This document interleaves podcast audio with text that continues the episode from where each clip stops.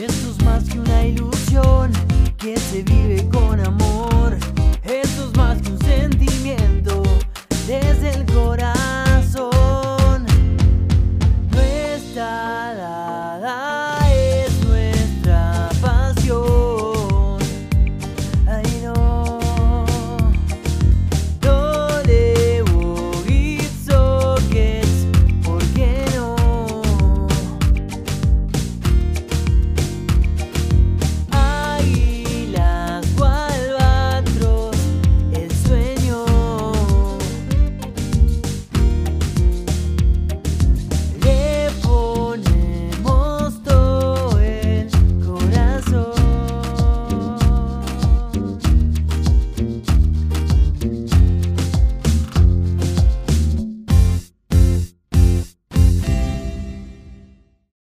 ¿Qué Ahí estamos? Fede.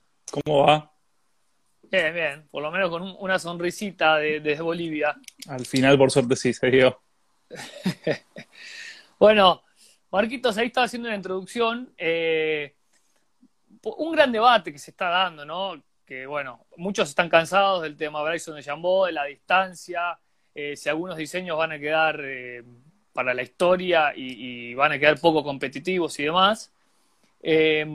Contaba un poco a nuestra comunidad que vos sos un especialista, haces reseñas. No sé si ya tenés reseñas de todas las canchas de golf de Argentina o No, casi. no, ojalá. Son no, no. Son más de ¿Cuántas canchas hay? 300. Hay? más de 320 en Argentina. Eh, ojalá, pero no, falta mucho para conocer todas. Eh, hay una buena cantidad, eh, pero falta demasiado todavía. 320 y- incluyen canchas de 9 ochos. Incluye Imagino. todo, sí, sí. Todo lo que sea homologado por la AG, o sea, más de 6 hoyos. La AG homologa a partir de 6 hoyos. Entonces, todas las canchas argentinas estén homologadas, que tengan más de 6 hoyos, eh, son más de 320. Perfecto. Bueno, Marquitos, eh, uno, tiramos un par de disparadores eh, el otro día en historias para ver la gente que opinaba. Hubo de todo, hubo de todo eh, que, consideraba la gente que, que era un buen diseño. Pero vos que sos especialista en el tema, has estudiado y has leído mucho, quiero que me cuentes un poco los principales conceptos que, los, teólogos o lo- o los más puristas de golf eh, consideran a la hora de decir, bueno, este, un diseño este es bueno y este diseño no tanto. Ahora vamos a arrancar, Fede, contando un poquito, eh, y acá voy a leer una frase que, de Bobby Jones, que por qué hablamos de diseño y, por qué hablamos de, de diseño de canchas de golf. Eh, Bobby Jones en su época decía, todo golfista que se precie de tal debiera tener cierto grado de familiaridad con los principios del diseño de canchas de golf, no solo por la mejora del juego en sí mismo, sino también por su propio egoísta disfrute. ¿Por qué hablamos de diseño de canchas de golf? Y, la frase de Bobby Jones creo que pin- pinta muy bien para esto. Eh, todo aquel que quiera ser golfista, golfista en serio, creo que conocer los, los principios de- del diseño son importantísimos. ¿Por qué? A ver, en el, en, perdón, en el mundo tenemos más de 39.000 canchas de golf, ¿sí? Si quisiésemos jugar todas, son más de 20 años jugando al golf, seguidos sin parar y sin contar los viajes. Imposible. ¿sí? No una conocer cancha por día. Jugando una cancha por día, pero haciendo, no, perdón, es continuado. Son 20 años continuados jugando al golf, sin contar viajes, sin contar que hay que dormir, todo. ¿sí? Es imposible conocer todas. Eh, entonces, a ver, cuando hablamos de diseño eh, y nos hacemos estos principios, estos fundamentos, hay muchos, y a ver, lo primero que hay que aclarar, está bueno, es que es muy subjetivo. ¿sí? Estas cosas se pueden hablar un montón. Hay ciertas cosas en las cuales coinciden todos los que saben de diseño, pero después es el, propio gusto de cada uno. Entonces, qué le gusta más a uno o a otro va a depender de cada uno y está muy bien que así sea. Eh, habiendo tantas canchas, no hay dos canchas iguales en todo el mundo, eh, está muy bien que podamos decir cada uno tiene su gusto y la subjetividad es parte de esto. Eh, eso hay que tenerlo en cuenta, está perfecto que así sea. Eh, ¿Y por qué hablamos de diseño? Porque, a ver, cuanto más conozcamos de diseño, más podemos meternos en el juego del golf. Cuando estamos jugando al golf, siempre se dice jugamos contra la cancha. Eh, no jugamos contra un adversario, un oponente en sí mismo como otros deportes, sino contra la cancha. Entonces, hablar de diseño, hablar de esto de jugar contra la cancha, es un poco conocer más eh, cómo está diseñada una, una cancha y qué, qué ventajas podemos sacar de eso. Cuanto más la conozcamos, más ventajas vamos a poder sacar para nuestro provecho. Eh, entonces, meternos un poquito en eso es esto, es conocer un poco más, es adentrarnos y es profundizar. Eh, y Bobby Jones lo plantea muy bien desde ese lugar. Si querés, ya nos metemos en, en los, los, fundamentos. Eh, si nos hacemos un poquito de introducción. Pará, eh, quiero, quiero avisarle a la gente Sí, que vamos a estar haciendo un par de trivias de WeGolf. Una de esas gorras, otra gorra muy linda.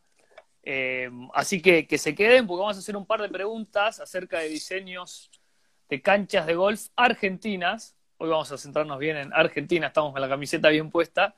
Así que que se queden porque vamos a ir tirando eh, de a ratitos alguna trivia divertida.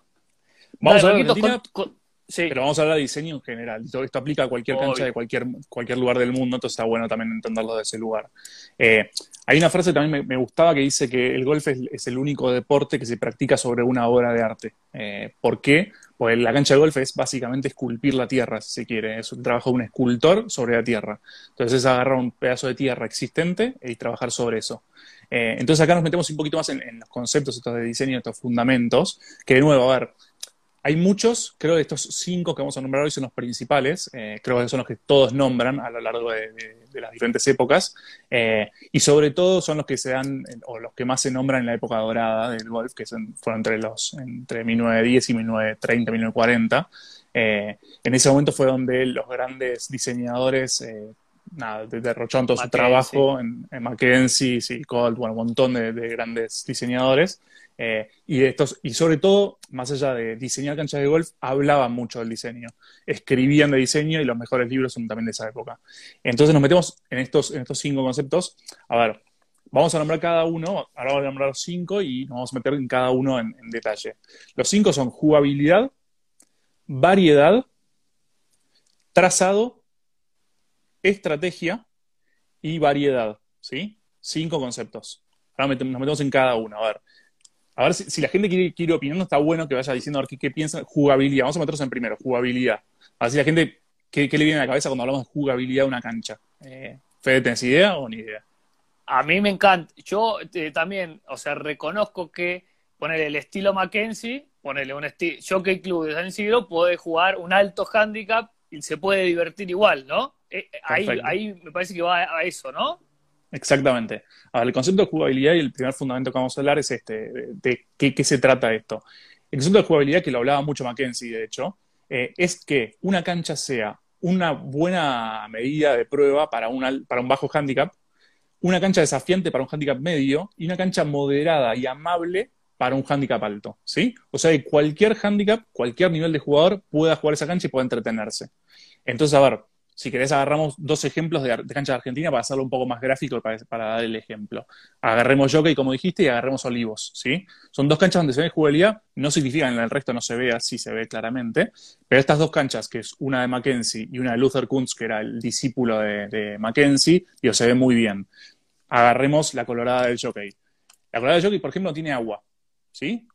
Comparada con una cancha hoy en día que haya sido diseñada en los últimos 30 años, es difícil que, que a conocer una, una otra cancha de Argentina no tenga agua. Sin embargo, la cancha de Jockey sigue siendo desafiante al día de hoy, más de 100 años o casi 100 años después de haber sido diseñada. eh, y sigue siendo una cancha que se ajusta muy bien a un handicap alto, que no, la pasa mal, no pierde pelotas, no la sufre.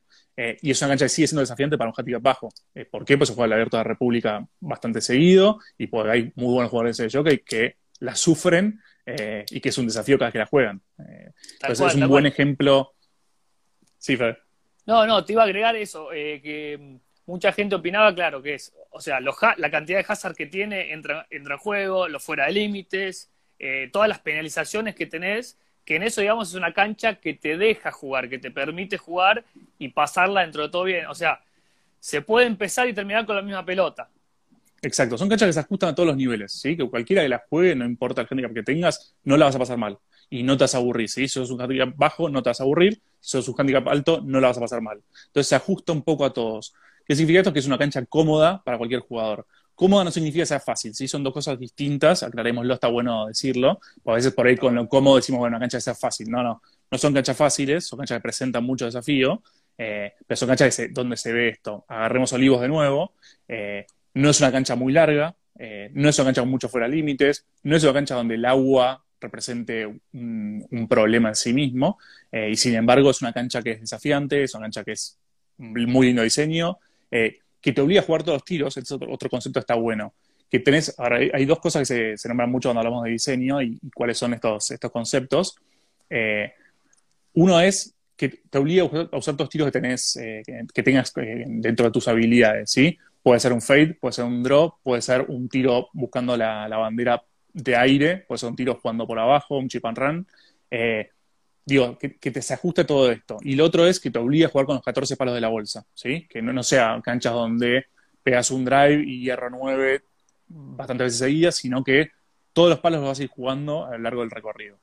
Perfecto, Marquito. O sea, eso entraría dentro del concepto de jugabilidad. Jugabilidad, exactamente. Que me parece que ahí, sí, Olivos me parece que aplica totalmente porque desde el T te exige los dos efectos, te complica y bueno, es, es uno de los grandes ¿no? fortalezas que tiene el trazado. Ahora, bancame un segundo porque me hablas de jugabilidad y se me ocurre un par de canchas con unos grandes diseños, eh, lo vamos a discutir o no, pero que no son tan jugables en el sentido de que uno de un handicap de una cifra, de 9, 10 handicap, la pasa mal, yo no, no sé uno de handicap alto. Por ejemplo, se me viene a la cabeza Chapelco, una cancha muy exigente desde el tee, por más que adelante, porque después decís, bueno, ¿cuál es la diferencia entre los handicaps altos y bajos? Solo el tee de salida, eh, y se me viene a la, a la, cabeza también Estancia La Paz, que me parece que es como todos los tiros de salida con hazard de los dos lados, o sea, te pone a prueba desde el vamos. No sé qué opinás eh, de esas dos canchas el tema de la jugabilidad. A ver, lo vas a ver en diferente grado, en diferente medida, en diferentes canchas, y es cierto que hay canchas más difíciles que otras. Eh, el tema es que no, no, significa simplemente un tema de, difícil o fácil, sino esto, de que cualquiera vaya y no la pase mal. Chapelco, digo, nunca escuché nadie que haya ido y le haya pasado mal. Eh, esa es la ah, realidad. Y la, y la Paz tampoco, porque son unos paisajes. La Paz tampoco está claro, pero puedes agarrar otras canchas. Nordelta es una cancha que en general es difícil, digo, suele ser una cancha que, que, la tilda como difícil, y sin embargo es una cancha que se ajusta a cualquier eh, nivel. Obviamente un handicap alto por ahí la sufre un poquito más, está claro eso. Eh, pero digo, hay canchas que con diferentes grados de dificultad que pueden ser jugables igual, que cualquiera puede ajustarse a jugar esa cancha. Entonces está bueno aclararlo que no es simplemente un tema de fácil o difícil, sino es un tema de la complejidad y el desafío que te, que, te, te, te, pone enfrente. Y cuando bueno, recién... Sí. No, no, que ahí ya, salen algunos hablando, eh, los amantes Chapelco, yo digo que es un canchón, ¿eh? ojo, no se, no, se me malinterprete, pero es difícil. Y, ahí Germán Marinelli dice, tenés que llevar 50 pelotas, eh, imposible pasarla mal jugando al golf, eso también es cierto, al menos en Chapelco, porque la pasamos, o sea, la verdad que es el entorno, es espectacular, digo, pero bueno, es verdad, tenés que llevar varias, varias pelotas. Eh, hay, que atajar, sí, está, bueno que decís, hay que atajarse un poquito cuando hablas de esto, porque nos pasa eso, ¿no? Que a veces por ahí queda como una cancha y no, la verdad no es así. Digo, sobre todo en Argentina tenemos muy buen nivel de canchas, eh, sobre todo las que vamos a hablar hoy, son todas muy buenas canchas, eso está claro lo que hablamos es un poquito esto, los fundamentos a veces se ve un poquito más en una o un poquito más en otra, eh, pero simplemente eso, y de nuevo, subjetivo, esto podemos opinar un montón, nos van a decir que no, está bueno que también se genere ese debate, ¿no? que se discuta, eh, y Mackenzie decía eso también, lo mejor que puede pasar con el golf es que hablemos del golf, sea bueno, sea malo, discutamos o no, pero hablemos de golf. Eh, entonces está muy bueno, está muy bueno. Y La Paz yo también te mencionaba como una de las mejores canchas de Argentina, sin dudas me pareció impresionante pero fuimos de, tu, eh, de gira con amigos de alto handicap también, y por ahí sentís un poco eso, que, viste, ya es un esfuerzo sobrehumano porque es muchas pelotas, o sea, se, cansa mucho, ¿entendés? Pero bueno, eh, Ahora, igual, igual vamos a ver, vamos a dar la paz ahora con, con otro de los fundamentos, ahora antes de terminar con, eh, el segundo fundamento que es variedad. Eh, pero vamos a terminar con, con, jugabilidad. Me preguntabas recién si es un tema de simplemente dónde pones la hostia de salida o no. no, básicamente no. A ver por qué. Por el concepto de jugabilidad es, obviamente uno es ese, de los tíos de salida donde los ubicamos, eso está claro, y no es un tema de distancia nada más, ¿sí? Está claro, porque a ver, un jugador Scratch que juega de atrás, eh, no es lo mismo que vos a un jugador de un handicap medio le pongas en la misma perspectiva de tiro un tee de salida 50 yardas adelante. Ahora, si vos, por ejemplo, lo pones 20 yardas para un costado, para uno para el otro, a veces le hace la vida más fácil a un jugador de handicap medio. ¿Por qué? Porque por ahí tira un fairway con un ángulo de ataque bastante más directo. Eh, ¿sí? Lo mismo que, por ejemplo, hazards. Si nosotros ponemos bunkers a los dos costados del fairway a 200 yardas, es probable que un handicap medio lo sufra, ¿sí? porque en general no pega siempre al medio y es la distancia de, tiro, 200, 220, 240 yardas. Ahora, si lo ponemos a 280 o 300, ahí sí le estás complicando un poquito más la vida al handicap más bajo. Eh, lo cual, de nuevo, hace esto, que el handicap eh, medio o alto no la pase mal y el handicap bajo tenga un desafío más grande porque tiene que poner en el medio del fairway. Eh, ¿Sí? Entonces es un poquito todo esto, los conceptos que vamos a hablar hoy, es todo un poquito equilibrio, ¿sí? Es ni mucho de un lado ni mucho del otro, sino es como, por eso el diseño es, tan importante y está bueno entenderlo, porque es esto, es manejar un poco la armonía de cada uno de los fundamentos. Totalmente. Eh, Marquitos, ¿nos metemos en el tema de la distancia o queda para otro concepto? Porque lo tengo ahí como para debatir. Si querés lo vemos al final, lo vemos al final, para, no mezclarlo con los, con los fundamentos. Eh, porque es un tema en sí mismo y está bueno, está bueno hablarlo. Pero nos metemos, si querés, con, con el concepto de variedad, que acá sí tomo Estancia La Paz, eh, que, es uno de los mejores ejemplos. A ver, el concepto de variedad lo que habla es un poco de romper con la monotonía, ¿sí? Lo mejor que puede pasar en el golf es que vos tengas que, todo el recorrido de la cancha sea como un cuento, ¿sí? Donde se vayan de repente abriendo puertas de, nuevos caminos, donde de repente vayas descubriendo cosas nuevas, donde te sorprenda. Eh, entonces, romper un poco con la monotonía es eso, que genere variedad es nunca aburrirte, siempre generar algo nuevo. De hecho, pasa muchas veces, a ver, y supongo los que estarán escuchando y, lo, pueden, lo pueden decir ahora, ¿cuántos son socios de un club y juegan casi siempre en un mismo club? Y no te aburrís nunca, porque el concepto de variedad está, son 18 cuentos distintos a lo largo de un mismo relato, digo, hay una coherencia, pero son 18 cuentos distintos, tenés par 3, par 4 y par 5, y de repente tenés un par 4 más corto y que por ahí llegas con el drive al green, y de repente tenés un par 4 muy largo donde lo mejor puede ser es sacar un bogey. Entonces está bueno esto, la variedad, romper un poco la monotonía. Se da mucho en canchas, eh, a veces pasa, en Argentina hay un par de ejemplos, pero quizás no, lo pondría como monótonas, eh, donde por ahí tenés nueve hoyos que van hacia un lado y nueve hoyos que vuelven, ¿sí? Eso en forma paralela. Lo que hace esto un poco, se presta un poco a la monotonía, ¿por qué? Porque en general si vos tenés un viento, por ejemplo, cruzado o en contra, vas a tener nueve hoyos con viento en contra y nueve hoyos con viento a favor, con lo cual es un poco monótono en ese sentido cuando tenés una cancha donde de repente un, hoyo va hacia, un, hacia en una dirección, otro cruza, después vuelve, vuelve a cruzar y demás, se presta un poco más en cuanto a vientos y topografía a la variedad, ¿sí? Lo que genera son diferentes escenarios. Eh, y lo que habla la variedad también un poquito es hacia dónde, como diseñador, hacia dónde, dónde colocas eh, los tíos de salida para poder, ahí mencionan la colina, si la colina es el, es el claro ejemplo, se quiere, lo más cercano a Buenos Aires. Estancia de Cafayate también un poquito, aunque obviamente el paisaje ayuda más. Eh, de nuevo, no estamos hablando mal de las canchas, para nada. Digo, son dos muy buenas canchas. Eh, de hecho, no son aburridas para nada. Pero pasa un poquito esto. A veces es el paisaje se repite, la topografía que por ahí con las características naturales se va repitiendo y el viento que, si está a favor o en contra, por ahí lo sufrís un poquito más eh, de forma repetida. Y te agrego algo más ahí, Marquitos. Pensá que la mayoría de, links eh, de Gran Bretaña son muchos out. El famoso out and in es porque out es te vas del club caminando y después volvés. O sea que, y sigue habiendo unos canchones impresionantes que, que respetan, digamos, esa variable. Y, pero está muy bueno, después ahí Agustina Acosta nos dice, nunca se repiten, eso es lo lindo, tal cual, porque siempre las condiciones del clima son distintas. Es muy difícil tener la misma condición de un día y el otro. No, de hecho, el mismo día. De hecho, ¿cuántas veces nos ha pasado que en cuatro horas jugando cambia el viento, claramente? O arrancas sin viento y terminas jugando con viento, o al revés. Entonces, las condiciones siempre cambian, eso está claro. La topografía siempre es distinta. Digo, son una cancha de golf está desarrollada en general entre 50 y 70 hectáreas, es un terreno gigante, eh, con lo cual las características no son las mismas desde que arrancas hasta que terminas. Está claro, hay subidas, bajadas, hay pendientes, hay declives, eh, y un poco el golf es eso. Por eso, de nuevo, es un poco, por ahí hay canchas donde el lote, el terreno era así y no se podía hacer otra cosa y hubo que desarrollarla de forma longitudinal, y de repente lo que haces es, esto que hablaba recién, de armonizar o equilibrar con otros conceptos. Entonces de repente le das más jugabilidad. Eh, entonces, por ejemplo, agarro la colina y es una cancha súper amena para cualquier handicap. Eh, es una cancha desafiante, es una cancha divertida, es una cancha entretenida. Entonces, de nuevo, empezás a jugar un poquito con uno u otro fundamento un, poco más, ¿sí? Sí, tal cual. Y además, por ahí también que mm, la errada de un efecto, por ejemplo, ahí si pegás más que draw un gancho, tenés todos los hoyos el fuera límite a la izquierda y eso por ahí no está tan bueno, digamos. Después es una cancha lindísima con unos greens impecables. Eh, tuve ayer tuve iba a ir a jugar, pero bueno, al final no fui, pero fueron amigos míos y me dijeron que la cancha estaba impecable. ¿Qué más me contás de, ¿qué, más me contás de, este concepto? A ver, el concepto de variedad, y de nuevo, acá, ¿cómo hacemos para generar variedad? Eh, es un poco esto, variar la dirección de los hoyos, variar la longitud de los hoyos, eh, más allá de si es par 3, par 4, par 5, esto que hablábamos, de repente un par 4 se convierte en algo muy entretenido porque podés llegar con el drive.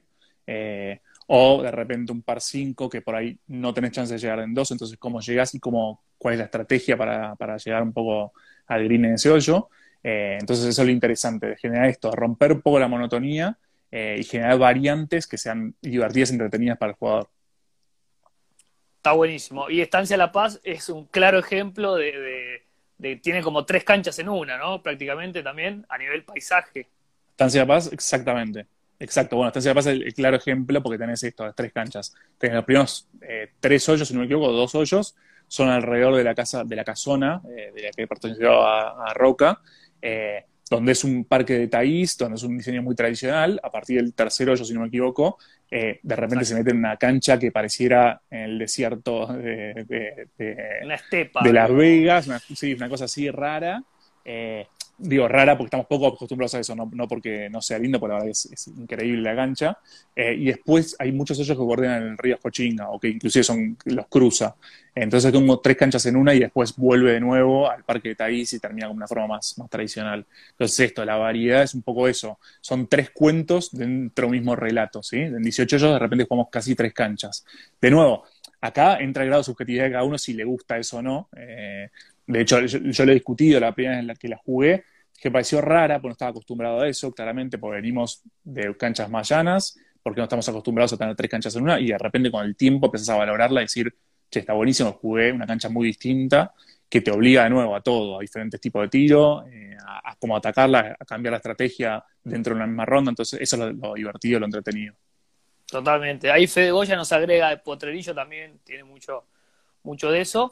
Y también, Marquitos, eh, déjame agregarte que es verdad, los trazados que van y vienen, pero después hay otras canchas que van, va, viene, va y viene, va y viene, entonces podés errar a los dos lados siempre que te va a quedar desde el otro hoyo jugable. Eso tampoco está tan bueno, ¿no? Bueno, es, es, un poco, a ver, yo creo que un diseñador cuando, cuando trabaja eh, sobre, sobre una cancha, es un poco las condiciones preexistentes. Digo, a cualquiera le gustaría jugar la cancha eh, o poder diseñar la cancha que quiera donde quiera, pero en general no tenemos el terreno para hacer lo que, queremos. Eh, con lo cual hay que adaptarse un poco a las condiciones preexistentes, al tamaño del terreno, a las condiciones naturales, a topografía y demás. Entonces a veces se puede, a veces no, está claro eso, pero ahí está el ingenio y la creatividad de, cada arquitecto, cada diseñador para sacar el mejor provecho del terreno o el lote que tenga. ¿Qué opinas de Costa Esmeralda? Que acá preguntan si tiene, tiene un poco de eso. Costa Esmeralda tiene un poco de eso. De, a ver si, si hablamos de, no sé si se refiere a variedad. Tiene un poco de eso, sí. Eh, tiene hoyos con, árboles, tiene hoyos sin ningún árbol. Eh, sí, no sé si es el mejor ejemplo, pero, pero sí, claramente obviamente lo tiene esto. Eh, y se ven un poco de nuevo los, conceptos que estamos hablando. Y mencionaste vos Potrerillo, y me meto en el tercer concepto, si querés ya, que habla de naturalidad, y para mí Potrerillos casi por excelencia, te diría, es el, concepto o el fundamento de, naturalidad. El concepto de naturalidad, y esto lo menciona de nuevo mucho Mackenzie, habla de trabajar con las condiciones preexistentes del terreno, entender su esencia, su historia eh, y cuáles son estas características para sacar el mayor provecho de eso. Entonces, un poco ocultar los defectos propios que todo terreno tiene, porque todo terreno tiene defectos, y es potenciar las virtudes. Eh, y muchas veces es lo que Mackenzie decía es, la cancha de golf tiene que parecer como si hubiese estado siempre en ese lugar, eh, como si hubiese sido esculpida. Y la verdad que es, cuando pensás un poco en Potrerillo es eso. Eh, es una cancha que respeta mucho la geografía que tiene, eh, respeta un poco las subidas, las bajadas, la vegetación natural. nada, está construida pensando en eso. De hecho, el diseño fue realizado así. La familia Superbuller la jugaba, digo, la, fueron armando ellos porque jugaban un tiro y se, dan cuenta que el mejor, la mejor dirección era hacia un lado o hacia el otro, eh, y eso fue lo que pensaron en ese momento. Entonces es un buen concepto este de, potrerillo para poder verlo eh, en ese lugar. Sí, sí, como utilizar el terreno, eh, hay, hay un par de... Yo había hecho algo que en un ratito vamos a hacer la trivia esta, de los mejores paisajes naturales aprovechados para hacer una cancha de golf. Y Javi Pintos, el director de WeGolf, nos seleccionó tres diseños que después la idea es que los vayan adivinando para ganarse uno de los premios. Em, y me preguntan, ¿qué te parece Cariló? Emplazada dentro de ese bosque. Eh, me preguntaba alguien, creo que era Tommy también, eh, bueno, eh, ¿qué opina de Cariló? Preguntaba cómo jugarla. poco drive, muy finita, pero contame vos un poquito, Marquitos, ¿qué opinás de esto de, de la naturalidad. A ver, Agarro Cariló y justo ahí mencionaba también Valle de Tandil, las dos, la verdad que las dos tienen el concepto este claramente. Valle de Tandil, ¿por qué? Porque respeta el valle propio que tenía el, terreno eh, y hace un sentido longitudinal, en general, salvo un par de hoyos que, cruzan, es un sentido longitudinal a través del valle eh, y, aprovecha un poco eso y le saca el mayor provecho y, está bueno eh, eso verlo. Está bueno el ejemplo que pusieron ahí porque la verdad se ve mucho. En Cariló también, Cariló la verdad que respeta el bosque existente no es que pasan una topadora, de hecho lo pueden ver en Google Earth y vas a ver que de repente son llenos y vacíos. Es, el fairway es un, vacío dentro del lleno, que es el, árbol que, cubre todo. De hecho, entre un fairway y otro está lleno de árboles eh, y son los árboles preexistentes, con lo cual respeta este concepto y, saca provecho de eso. Y se me viene a la cabeza, por ejemplo, Nordelta sería una cancha con poca naturalidad, por ejemplo, con mucho movimiento de suelo, como para generar lagunas y generar hazards. En general, las canchas de country suele darse que son menos naturales. En general, no, no quiero generalizar acá, eh, porque cada una tiene su particularidad, pero en general sí. ¿Por qué? y es entendible. Porque primero está adaptando un poco a que los lotes, eh, los terrenos y las casas tengan vista hacia la cancha de golf, hacia las lagunas. Entonces es lógico que la cancha un poco se adapte al, al terreno eh, que queda entre los lotes. Obviamente son desarrollos comerciales donde lo que se busca es vender terrenos y donde los lotes tengan buenas vistas, con lo cual se privilegia un poco eso eh, muchas veces. Lo ideal en esos casos sería que el diseñador esté desde el día uno, eh, que no suele pasar, pero lo mejor sería eso, y que pueda desde el master plan poder dar su opinión para decir, bueno, dónde conviene hacer el trazado y dónde conviene que los lotes se desarrollen. Sí, sí. Marquitos, a ver, la escuela tradicional más, eh, me sale escocesa, eh, creo que, tiene mucho más naturalidad dentro, ¿no? Las canchas de Estados Unidos tal vez son más cargadas, con cosas nuevas. Y acá me pregunta, bueno, pregunta Gus Alvelo, Playa Grande, me parece que respeta todo este, esta onda links, eh, digamos, de, de Gran Bretaña. Y el Chulo Figueroa dice cabeza de caballo. Qué gran diseño. A mí, a mí me gustó mucho cuando fui. A ver, están mencionando también la orquídea. Hablamos un poquito de, de esa, si querés. Playa Grande, sí, sin duda. obviamente la vamos a mencionar ahora. Eh, sí, sin dudas. Es un terreno muy chico donde desarrollaron una cancha, donde Juan Dentone hizo un diseño que es súper. Eh, ahora vamos un poquito, un poquito de 25 hectáreas. De Playa Grande. 25 hectáreas, sí. Increíble. Sí, sí, nada, nada. Y desarrollaron una cancha súper eh, entretenida y, muy desafiante. Eh, eh, mencionaba también la, orquídea y cuál más no me acuerdo, espera, me fijo. Eh, eh ah, cabeza de caballo. Cabeza de caballo está desarrollada dentro de un, bosque, natural, en realidad no natural porque fue implantado, eh, pero es un, era un bosque existente. Y sí, desarrollaron una cancha de golf de nuevo, que respeta mucho, tiene mucho respeto por la naturaleza, que en algunos, para mí esa cancha, en algunos lugares la aprovecha de muy buena manera, en otros lugares le quedó un potencial para aprovecharlo un poquito más. Una cancha por ahí que podría tener un poco más. Puede ser un poco por mantenimiento propio, que es una cancha que a veces le cuesta un poco más, o por el diseño, las dos cosas. Eh, la horquilla es un poco más de este diseño que decías vos, más americano, por ahí que busca más, más espectacularidad o más, más hoyos escenográficos.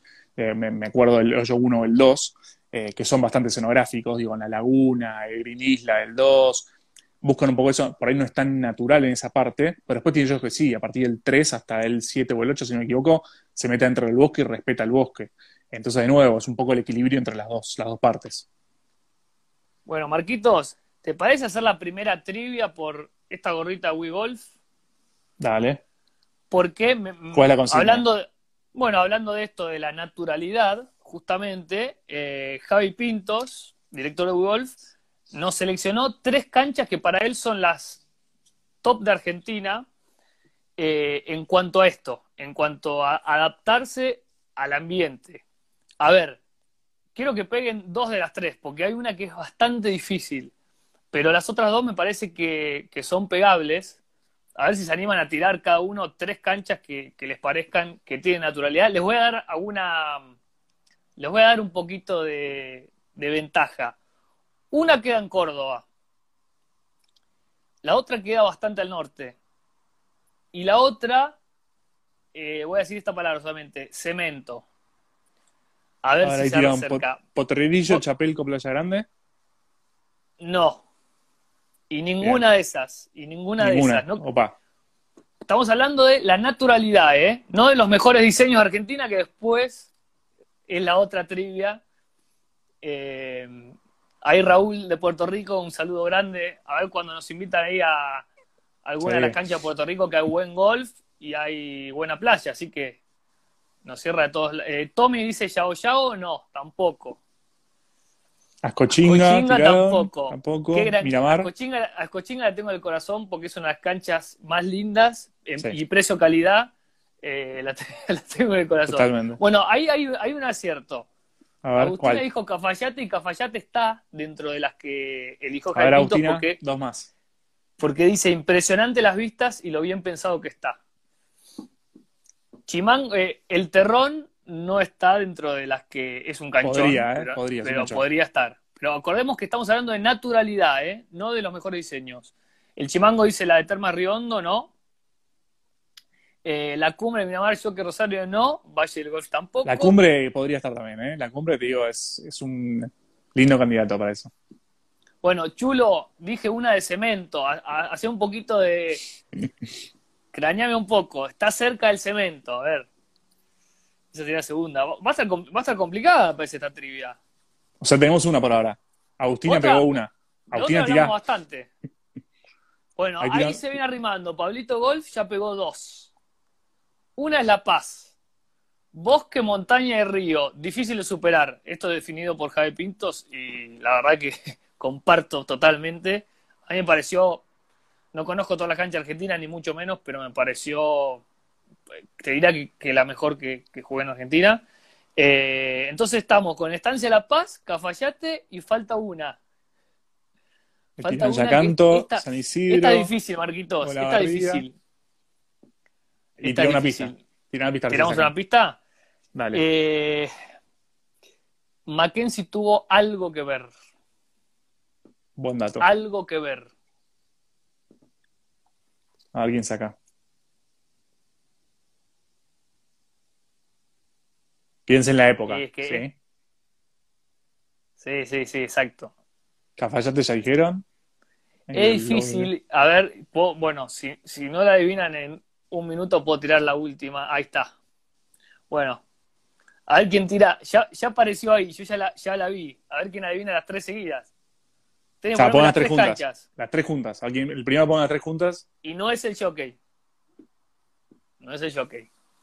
Estamos hablando de naturalidad. Ya está ahí, ahí apareció, yo ya la vi. Yo ya la vi. Tiene nombre de un barrio. siguen tirando nuevas. No, no, no tiene más. No tiene más, no tiene más. Burlingame, Sierra Ventana, Olivos, Bueno, Palermo. bueno, Marquito. Vamos a meternos en, en otro de los conceptos. Dale. El, el que, el que puede. Uno, ver, ahí ahí, tira- está, ahí tira un- ahí está, ahí- ahí está, ahí está. Germán, Germán adivinó. Cafayate, Palermo y La Paz. Palermo, ¿por qué? La explicación de Javi es que, bueno, el campo municipal, que es el ex eh, Golf Club Argentino, le parece que es una gran cancha en el medio de la ciudad. O sea, utilizando lo que había ahí, que era la ciudad, tiene un gran diseño. Y contame vos, Marquitos, se dice que Mackenzie pasó y retocó los greens. ¿Es así? A ver, eh, se dice eso, todavía no, no, he- llegado a poder constatarlo, sí que le, le encomendaron hacer un análisis, estuvo en la cancha cuando, estuvo, cuando vino para, para verle el jockey, que vino cuatro meses, le encomendaron, y eso sí lo, lo pude ver, hay, hay archivos, donde le pidieron analizar la cancha. Ahora, si eso se tradujo en eh, un cambio de rediseño, trazado demás, no, la verdad no llegué a constatarlo, pero sí que tuvo que ver y que hizo sus comentarios, así que hay que ver después cuánto eso adaptaron o no, pero los greens tienen bastante Mackenzie, hay dos greens dobles, eh, y un poco esto de naturalidad que Javi lo ha dicho, es porque integra un poco lo existente a la cancha. Digo, el hoyo 7, el, si no se acuerdan, el par 3 que pegas por arriba, es eucal- eucaliptus, es un poco eso, ¿no? Es integrar un poco el paisaje y el entorno a la cancha. Perfecto. No, bueno, Chimango dice, nunca me hubiera imaginado Palermo. Bueno, yo tampoco. Estamos hablando de naturalidad. Y ahora vamos a seguir con los otros conceptos que faltan para terminar sobre los tres mejores, la trivia sobre los tres mejores diseños de Argentina, eh, según WeGolf. Así que, bueno, Marquito, dale, seguime explicando que me encanta esto, la verdad que Bueno, está buenísimo. Nos quedan dos conceptos más. Eh, hay un concepto que quizás sea el, principal, no porque sea el más importante, sino porque es realmente el primero que hay que darle bola. Es el trazado. en general, a ver, no sé si la traducción es exactamente trazado, puede ser recorrido. Eh, sí, más, que nada recorrido, que es el, routing, ¿sí? o el routing que, que, dicen en Estados Unidos, que no, no, tiene traducción exacta, la verdad. ¿Qué es esto? Básicamente es encontrar lo que dice el, arquitecto o el diseñador en general, es encontrar la cancha dentro del terreno. Es, yo llevo un terreno, un terreno pelado en general, y me dicen hay que construir una cancha. Es empezar a visualizar dónde está cada hoyo. Eh, hay una, frase famosa que decían de Prairie Dunes, que decían, eh, acá hay más de 100, hoyos, lo único que me hace falta es eliminar todos los, restantes y que, quedarme con los mejores 18. Eh, ¿Por qué por un terreno pasa esto? Muchas veces llegas a un terreno, ves por todos lados hoyos o imaginas hoyos en tu cabeza, los visualizás. Lo importante es, bueno, ¿cómo hago para sacar lo mejor de, eso? Y más allá de esto es, el, routing lo que habla es un poco del tasado y el recorrido del jugador dentro de la cancha. No solamente si voy a hacer un par 3, un par 4, un par 5 en cada caso, sino cómo voy caminando por cada lugar, eh, ¿sí? todo el recorrido que hace el jugador. Entonces esto es tan importante porque a veces muchas veces se discute si es mejor jugar en carrito o, caminando. Eh, yo soy más defensor de caminarlo, pero bueno, hay, para todos los gustos. Cuando la caminas, lo que pasa es que sentís un poco más esto, que lo que el diseñador quiso poner enfrente tuyo. Eh, el diseñador lo que hace es, y, este, esta, frase está, está, buena, que dice, el, el diseñador tiene 18 instancias donde puede manejar la perspectiva eh, de forma controlada. ¿Por qué? Porque cuando pone el ti de salida, te está obligando a vos pararte en ese lugar y está obligándote a mirar lo que pone enfrente tuyo. Entonces, tiene una perspectiva que la está controlando. Dice, lo que decía en la frase es, es unas pocas perspectivas eh, de la vida que están controladas, ¿sí? unas pocas instancias donde está todo controlado. Eh, que es cierto, después nosotros nos descontrolamos y le pegamos para cualquier lado, pero, pero lo importante es que nos paramos en esta salida, que son 5 metros de ancho en general, y tenemos lo que nos pongan enfrente. Eh, y esto de caminar la cancha es no solamente caminar de ti a green, sino caminar de green a ti. O sea, una vez que terminamos el hoyo, la caminata es el siguiente hoyo. Es también parte del trazado. Eh, y lo que habla un poco del trazado es qué es lo que el diseñador quiere poner enfrente mío. Entonces, por ejemplo, si tuviésemos un terreno donde hay una visual de repente increíble, por ejemplo, Chapelco, tenés una montaña increíble de fondo, ¿qué es mejor? ¿Ponerla a un costado del faro o ponerla atrás del green donde voy a estar tirando? Entonces, esto, manejar estas perspectivas, manejar las visuales, eh, es un poco esto del trazado. Lo mismo que de repente, a ver, no es lo más conveniente tener hoyos donde por ahí dos hoyos seguidos son en subida, porque te cansás mucho, eh, porque el jugador la pasa mal. Entonces, esto empezaba a manejar, bueno, dónde colocar cada hoyo, dónde posicionar el green, que es lo más importante. Eh, esto es un poco el tema del trazado, cómo, cómo definirlo. Está muy bueno. Estuve leyendo el libro de que habla acerca de Cypress Point, que fue como también es un paraíso que se encontró ahí Alistair Mackenzie, y hablaba mucho de eso, de de lo bien que lo trabajó en el tema perspectiva, entre las dunas, a dónde él te, él te quería hacer mirar para un lado o distraerte. Hay, bueno, hay un montón para, para ahí, ahí se, digamos que ahí se nota la mano real y el diseñador bueno, ¿no? Es, este es como el principal. Esto como en, como en la arquitectura, como en la arquitectura digo, constructiva, eh, como, en la arquitectura de golf, pasa lo mismo. El trabajo más importante se da antes de poner el primer ladrillo o antes de pasar la primera pala por el terreno es el trabajo más importante, porque es el trabajo conceptual, es el boceto inicial, es de donde surgen las ideas. Cuanto más tiempo le dediques a eso, la verdad que en general salen los mejores proyectos, eh, porque es donde más estás pensando cómo querés que cada jugador juegue, cómo querés que cada jugador erre. Digo, no, es, menor el tema este. Cuando hablamos de jugabilidad, no solamente pensar en pego hacia el medio del fairway y el fairway la pongo en el green, porque en general, por lo menos yo, no juego así. Eh, suelo jugar más por los costados y suelo jugar por fuera del green. Entonces, hay que pensar esto también, cómo es el, contorno, cómo es el entorno eh, y qué es lo que estoy, lo que estoy, lo que está pasando alrededor mío. Y hay un importante también que es, a todos nos encanta jugar al golf y está claro y cada vez queremos jugar mejor, eso sin duda, ¿sí? Es un desafío contra nosotros mismos. Ahora, también nos gusta estar cuatro horas con amigos, caminando y charlando, disfrutando de la naturaleza. En general, o en definitiva, es, es una caminata, es un paseo, es un recorrido por la naturaleza. Porque en pocas instancias de la vida estás caminando tranquilo cuatro o cinco horas por el verde, entre los árboles, eh, con una linda vista. Entonces, esto, aprovecharlo y sacar rédito de eso. Totalmente. Bueno, ahí Mariano menciona el Yao Yao. A mí lo que se me viene a la cabeza con Yao Yao es que, bueno, estaba esa pieza divina de golf y tuvimos que encajar una cancha dentro de eso. Si me preguntás a nivel eh, este concepto no me parece la mejor cancha, pero sin dudas que para pasearla, caminarla y ver ese paisaje es de las mejores de Argentina. Sin duda, sin duda. Este, este, concepto saca mucho de, este tema de, y se discute mucho si una cancha es mejor o no por el entorno que tenga. Eh, no es necesariamente así. Eh, de hecho, el jockey este es un terreno sumamente plano y sin embargo está entre las mejores de Argentina. Olivos tiene un poco de subida y bajada, pero no es una cancha que esté en la montaña, claramente. Eh, y sin embargo, sacan lo mejor que tienen del terreno. Entonces es un poco trabajar con lo que tenés, con lo existente y poder sacar el mejor redito. Totalmente.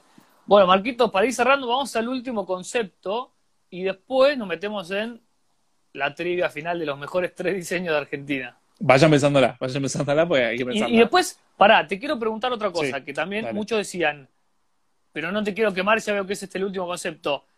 El movimiento de los greens, o sea, ¿greens plano significa un mal diseño? Me parece que no. Pero muchos opinaron, no, los greens tienen que ser ondulados, tienen que tener movimiento. Y acá venimos de vuelta a la cancha más estilo americana y más link, porque la link es más chata. Bueno, a ver, te lo, meto, tiro ahí de, me meto primero en el, último, el, último, concepto y ahora vamos a ver si al tema de la longitud, si querés. Hablamos del último concepto y para mí es el concepto más transversal de todos. Eh, que esto para, para mí, por lo menos, de nuevo, subjetivo, pero para mí es el concepto que un poco ata a todos los anteriores, que es el de la estrategia. Eh, básicamente lo que hace el golf, que se distingue de cualquier otro deporte, es porque apela a la estrategia, porque todo el tiempo está haciéndote pensar. De hecho, hay una frase de Pete Dye famosa que dice, cuando vos estás haciendo pensar a un profesional es porque realmente lo pusiste en aprietos. Eh, porque son tipos que son máquinas, son robots, que son, pegan derecho y ponen la pelota donde quieren. Sin embargo, cuando el tipo se para enfrente de la pelota y tiene que pensar el tiro, es porque algo generaste que, que generó algo distinto. Eh, y lo estás obligando a pensar, que son tipos por ahí muchas veces lo tienen sumamente mecanizado, ¿sí? automatizado. Eh, entonces hay situaciones donde por ahí tienen que pensar, che, me conviene llegar en dos, tirarme en dos a green o me conviene jugar más conservador y, llegar en tres. Y esto es un poco la decisión de cada jugador. Y de nuevo, si jugamos vos y yo, Fede, o cualquiera que esté ahora escuchando en esta charla, cualquier hoyo, pongámonos, somos en este momento no sé cuántos somos, pero digo, pongámonos todos en el mismo tee de salida, al mismo hoyo. Vas a ver cómo cada uno juega el hoyo y vas a ver que cada uno juega distinto. Cada uno tiene su forma de jugarlo. Algunos porque, por ejemplo, tienen un efecto de vuelo de pelota que es particular. Juegan siempre con fades, juegan con draw. Eh, hay gente que por ahí no maneja efectos. Eh, hay gente que pega más corto, hay gente que pega más largo. Hay gente que es más conservadora, hay gente más, arriesgada. Entonces la estrategia un poco lo que obliga es a eso, a que estés parado enfrente de ti de salida y tengas que pensar, que no llegues automáticamente al día de salida y ya sepas qué vas a hacer. Eh, te obliga un poco a decir, bueno, ¿qué voy a hacer en esta instancia? O en el segundo tiro, ¿me arriesgo y trato de llegar o no? Y acá entra mucho el concepto de castigo y recompensa, que es donde cada uno se sienta más cómodo. Es, me arriesgo y me juego a tener una recompensa si, por ejemplo, llego al otro, agarro el hoyo 15 de olivos. Un, par 5 que no es largo, eh, porque te es una laguna antes de green. Te puede quedar un segundo tiro de 230, 220 yardas y digo, yo probablemente me la juegue corta de la laguna, tranquilo, jugar un tercer tiro cómodo. Eh, y mucha gente no, mucha gente prefiere jugársela en dos y es esto, castigo de recompensa. Si llegaste, perfecto, oportunidad de el tranquilo. Eh, y si no, es, es, bueno, ¿qué hacemos ahora? Y me la juego más tranquilo, llego en tres y de ahí trato de buscar el verde o el par. Y, acá es un poco de nuevo, cada uno. Entonces la estrategia lo que hace es que vos tengas opciones, darte variantes y poner en tus manos la decisión. Sí, sí, totalmente. Me, me río porque ese 8 de olivo siempre me quedan 200 yardas, eh, mi suegro vive ahí, así que la juego bastante, y, pero pegás barranca abajo además, es incómodo, y siempre, decir, la, tengo que tirar green de 200, y siempre hago, hago alguna macana. Y también se me viene, em, se me viene a la mente, por ejemplo, eh, la cancha de canchas de US Open, porque no solo es un tema de agua, sino fairway angosto que decís, claramente te cambia tener al fairway que tener al RAF, por ejemplo, ¿no? Totalmente, sí, ahí entra todo en juego. Eh, puede entrar Un, crossbunker, claramente. Eh, puede entrar al rafalto, puede entrar un, green que de repente por ahí conviene, te conviene por ahí llegar con un golpe de más, pero con un buen ángulo de ataque a la bandera, que un hoyo donde la compliques. Eh, agarro, por ejemplo, el hoyo 17 de St. Andrews, el, que cruza, el que tira por arriba del, del hotel. Digo, es un lugar donde tenés que posicionar la pelota en el lugar que quieras, porque si no el segundo tiro es muy complicado. Eh, si la tirás muy por la izquierda, el, primer, el, drive, el segundo tiro es muy complicado el ángulo de ataque. Entonces, pensar dónde vas a poner la pelota es importante esto también. Eh, desde qué ángulo puedo atacar o desde qué ángulo me conviene atacar. Sí, sí, totalmente. Los jugadores, viste que los profesionales se paran desde el tee y dicen dónde está la bandera para saber por qué lado errarle. Ahí Fede Goya también nos dice el terrón tiene eso, salir de fuego y se complica. Eh, la verdad que es lindísimo este concepto y también se me viene ponerle Pilará, se me viene Estancias, que... A ver, el 5 de Pilará... Siempre, claro, y los crossbankers siempre Pilará, molestándote, sí. Sin duda, el 5 Pilará es, el par 4 de, creo que tiene 270, son par 4 corto, pero tenés agua a la izquierda y tenés que jugártela a pegar un drive a ver si la pones en el green. Digo, yo prefiero jugar un hierro tranquilo sobre la derecha y llegar en dos bien. Eh, pero hay gente que no, hay gente que se siente confiada, hay gente que sale con el drive en las manos tiene esa confianza o dice, no sé si tengo tanta confianza, pero me, la juego y soy más arriesgado. Esa es la versión al riesgo. Eh, y bueno, cada uno, por eso la estrategia lo que tiene divertido es eso, que cada uno juega lo yo como quiere y como, como considera. Ya que tocas Pilará, a ver qué canchita para jugar los greens, la verdad que es una cancha que es endemoniada porque tiene, para los amateurs, tiene tanto movimiento los greens que, que te vuelve loco. A mí, la verdad que una cancha con buenos greens, creo que muchos acá opinarán lo mismo, me la sube, digamos, como hablándolo así. Como que me es fundamental que los greens estén buenos, rápidos, que a donde la tirás corra. Eso no se habla tanto, ¿no? Conceptualmente en diseño.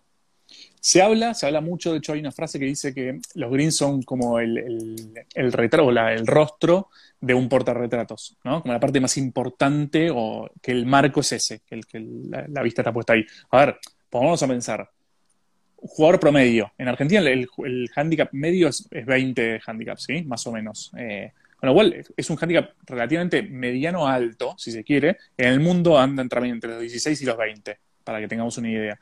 Y el 99% de los jugadores que juegan en una cancha, y por eso ahí me meto un poquito más en el tema de greens y el tema de la distancia que mencionaste antes, el 99% de, de, los jugadores son jugadores aficionados, son jugadores amateurs, y el promedio de handicap es este, entre 16 y 20 más o menos. Con lo cual, digo, no son handicaps bajos o gente que está acostumbrada a pegar con efectos de pelota y poner la pelota donde quiere y demás. son más jugadores como yo que ponemos la pelota donde podemos.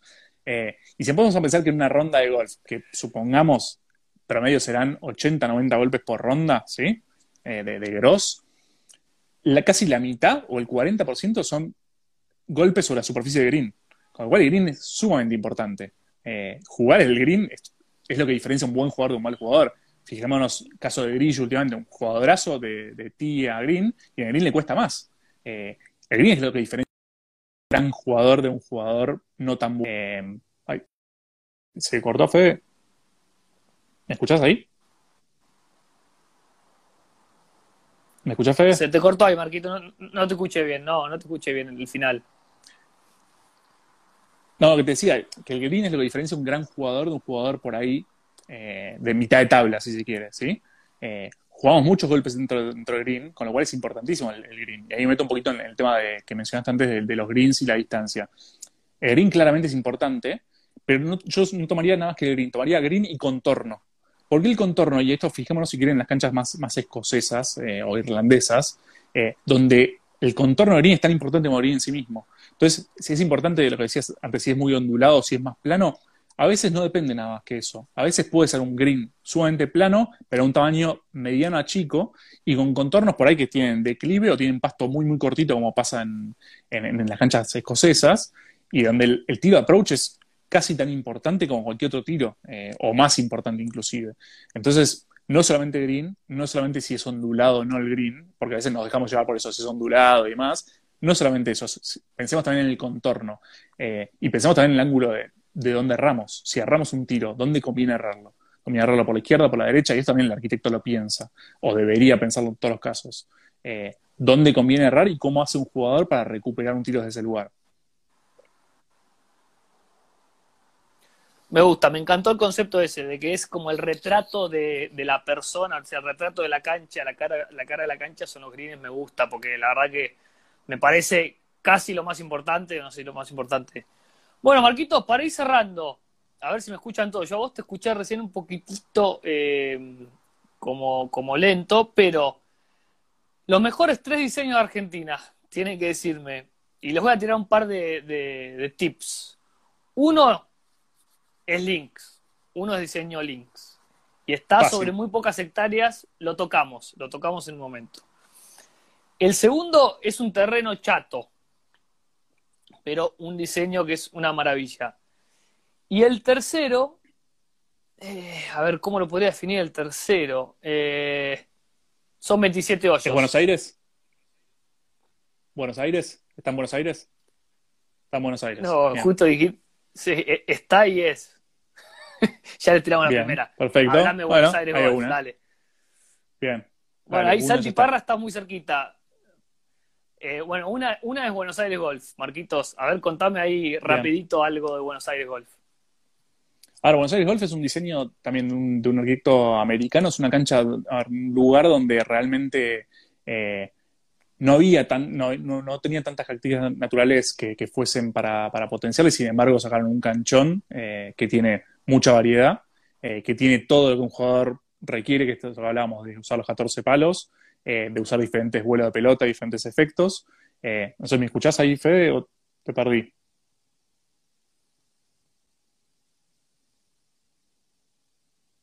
Fede, ¿estás ahí? Fede, ¿estás ahí? Ay, te pier sí, pero te pierdo, dale, pero dale, metámosle, metámosle. A ver, si- ¿a uno lo adivinó o no? ¿Buenos Aires? Ahí dijeron Olivos, Playa Grande. Buenos Aires está, Playa Grande también está. Bien, Playa Bien, Grande está. falta una. Eh, acá, el- acá un poco el- la reseña de Javi es la maravilla de sus greens y por haber metido una cancha que es timeless, o sea que para todos los tiempos, en 25 hectáreas. Y bueno, la tercera ya la- creo que ya sabemos. Hablamos bastante. Así que alguien tiene que tirar las tres juntas. Todavía no lo ve, no la vi, ¿eh? A las tres juntas. Eh, La no, ahí está, mencionamos, la ahí mencionamos en la está, charla. ahí está. Paul, Paul RB, Paul RB ahí le pegó. Playa Grande, el Jockey, la Colorada del Jockey y Buenos Aires Golf. Uy, acá se nos va el quilombo acá porque hay varios, me parece que pegaron. No, no, pero fue él. A mí el primero que me aparece es él. bien. Eh, Ahí meto, meto una perlita, si querés, del jockey, que, que hablabas de esto de la cancha chata. Eh, cuando Mackenzie la diseñó, cuando vino a Argentina, dijo que era la cancha más parecida inland, o sea, que no estaba pegada sobre el, sobre el mar, eh, de, que St. Andrews, la más parecida, o sea, el diseño más parecido. Eh, ¿Por qué? Porque tenía mucho menos bunkers de lo que tiene hoy en día y porque casi no tenían árboles. Hay, fotos de, ese momento, fotos aéreas, que casi no tenían árboles la cancha. Es una cancha muy parecida, fíjense un poco las, lomas que tiene, esos contornos, el bunker un poco disimulado siempre, que son características de Mackenzie. Eh, ahí se ve bastante reflejado. Sí, perfecto, Maquito. A ver, esto está bueno porque es, es todo opinable y es debate. Y justo cuando veníamos preparando esta charla en la semana, vos me decías, eh, no, no existen tres mejores diseños, ni existen los diez mejores, es todo, hay, hay subjetividad. Entonces después me parece que estaría bueno, ahora ya nos quedamos casi sin tiempo, pero estaría bueno armar un ranking de las 10, 15 mejores y charlarlas. ¿Podemos hablar de 10, 15 mejores o podemos hablar de las 10 o 15 que hay que jugar antes de morir? ¿Sí? Se quiere, hay que jugar. eh, Digo, parece que está bueno eso también porque no son las mejores a veces, pero son las que tienen un poco de variedad. Eh, digo, si venís a Argentina, viene un extranjero, quiere jugar 15 canchas, podés decirle las mejores, que de nuevo vamos a caer en subjetividad y cada uno lo ha sido distinto, o podemos caer en, che, un poco variado. Entonces le das un poquito de paisaje, un poco de, de esto de, de variedad, un poco de naturalidad, eh, y ahí sí que está- es un poco más interesante. Sí, totalmente. Ahí Chulo Figueroa pone Villa Gesell. A mí te debo decir que me impresionó para bien Villa Gesell, me encantó. Y es una, es una que no todo el mundo tiene en, en la cabeza. ¿Y cuál otra se te ocurre así, Marquitos, para recomendar si la gente tiene que ir a alguna cancha, no sé, te digo, de la costa, que por ahí no sea tan conocida, eh, Miramar? eh, A ver, ¿Qué cancha yo- recomendarías? si hablábamos de esto de las 15 canchas que juegan morir, para mí Miramar Links hay que jugarla. Eh, no, sé si está, no sé si la pondría yo personalmente, esto es muy personal y muy subjetivo, no sé si la pondría entre las mejores 15. Creo que está ahí cerca, pero no sé si las mejores 15. Pero sí me parece que hay que jugarla, porque es la cancha más parecida a un Links puro eh, de lo que tenemos en Argentina. Está pegada al mar, tiene lindas vistas, es una cancha muy distinta, no estamos acostumbrados a jugar canchas sin árboles.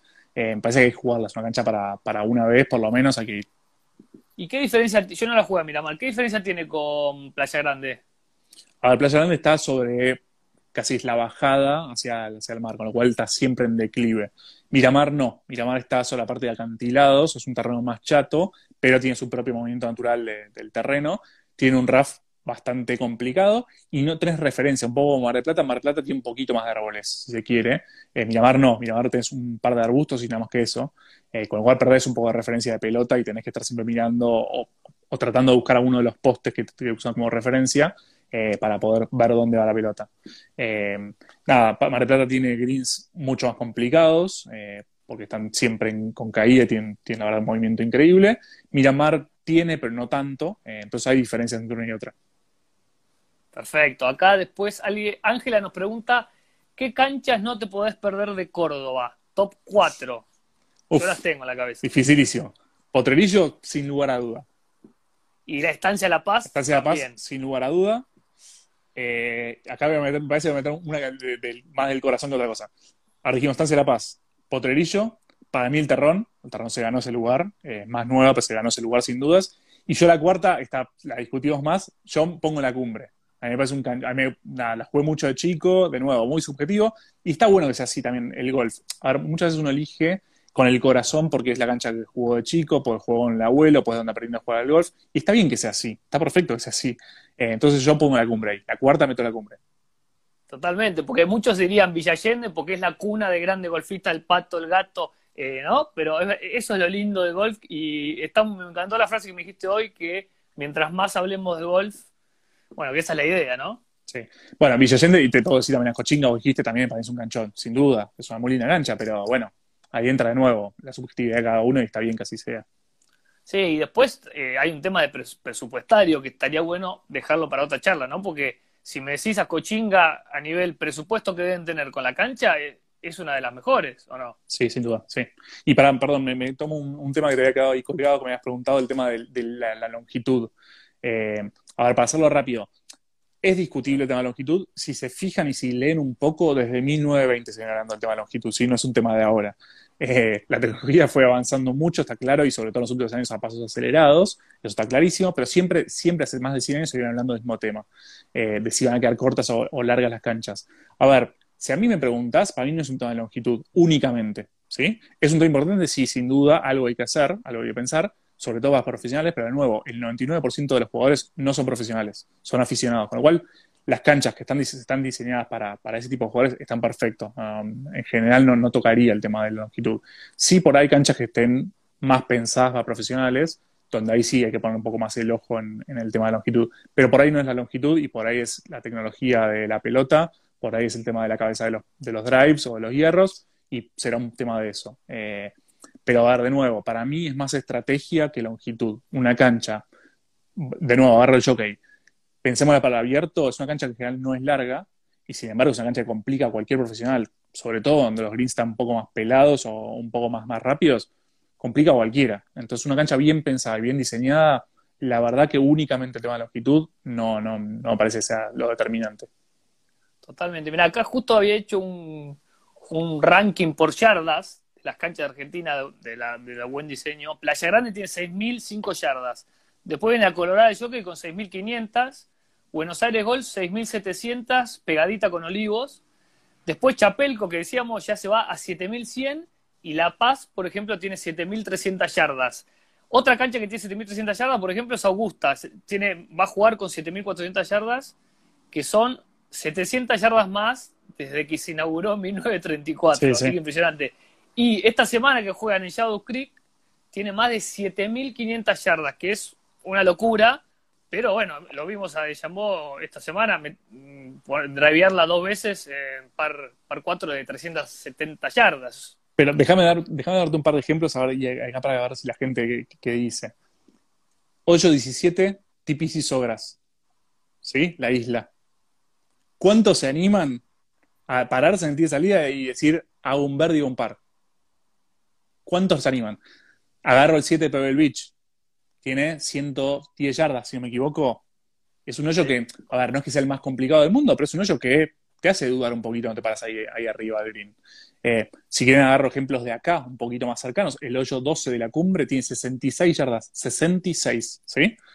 De Vicenzo El, hizo do- 12. el 2 de Acochinga, el 2 de Acochinga El también. de Cochinga, Cochinga. Digo, son hoyos que la longitud de 66 yardas, digo, estás tirando un exploder, un, un pitch con medio tiro. Eh, y sin embargo, son, son hoyos que complican. Sí, dale. 8-3, de Cañuelas.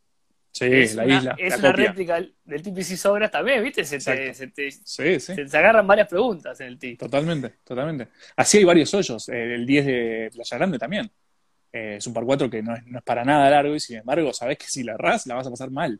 Eh, entonces no es un tema de longitud nada más. Eh, está claro que obviamente el profesional sí le va a cambiar eso y si el Jambot te la pone en una green y va a tener una ventaja. Eso está clarísimo. Pero digo, para el jugador promedio, la longitud de las canchas en general está bien, ¿no? No es un tema para, creo, me parece que no es el único tema para, para rever. Tal cual, ahí me agregan Yacanto, Fede Goya, dice que está muy buena Yacanto, tampoco no la conozco. Bueno, Marquitos, eh, ha sido un gusto, la verdad que me encantó, yo me quedé con ganas de seguirla. Eh, ¿Podemos hacer otro para ver eso? Eh, Dale, dale. Top 15 de Argentina, top 10, canchas que hay que jugar sí o sí antes de, antes de morirse, como decís vos. Antes de morir, antes de irnos para otro lado. No, me parece que está, bueno el juego y parece que está, está bueno que la gente opine. Y me parece que, de nuevo, entra un poco la subjetividad, entonces que cada uno vaya opinando. Está buenísimo, así que cuando quieras lo volvemos a hacer y, y lo charlamos. Vale, ahí dicen el 2 de la orquídea, qué tortura tan temprano, Qué ¿no? tortura. Sí. de 8. Pero que eh, bueno, también una muy linda cancha. Eh, muchas gracias ahí, chulo, tremendo vivo, felicitaciones, te mandan Marquitos, bueno, un genio. eh, ya haremos otra entonces, ¿eh? Dale, ¿Nos cuando quieras. eso? Cuando quieras, ahí Germán, bueno, ahí gracias a, a vos y se llevó la, la gorra, ¿no? Se llevó Germán. Sí, sí, sí. Germán y, y, y para que ahí lo anoté, anoté a... Y Polo, Polo RB, ¿no? Exacto. Bien, Acá está todo lo que todo lo que se llevan. Muy bien. Este, bueno, muchas gracias a Javi Pinto y a toda la gente de WeGolf que nos, que nos da estos premios. Ahí está Paul RB. Ahora después contáctenme por, por mensaje y se los hacemos llegar. Gracias Fede Goya, compañía, Chulo, todos. Eh, gracias por bancar y ya nos estaremos viendo. ¿eh? Nadie Dale, llega a dos en la orquídea. No, en la orquídea de, de dos. Bueno, algún pro, algún pro por ahí, por ahí seguro.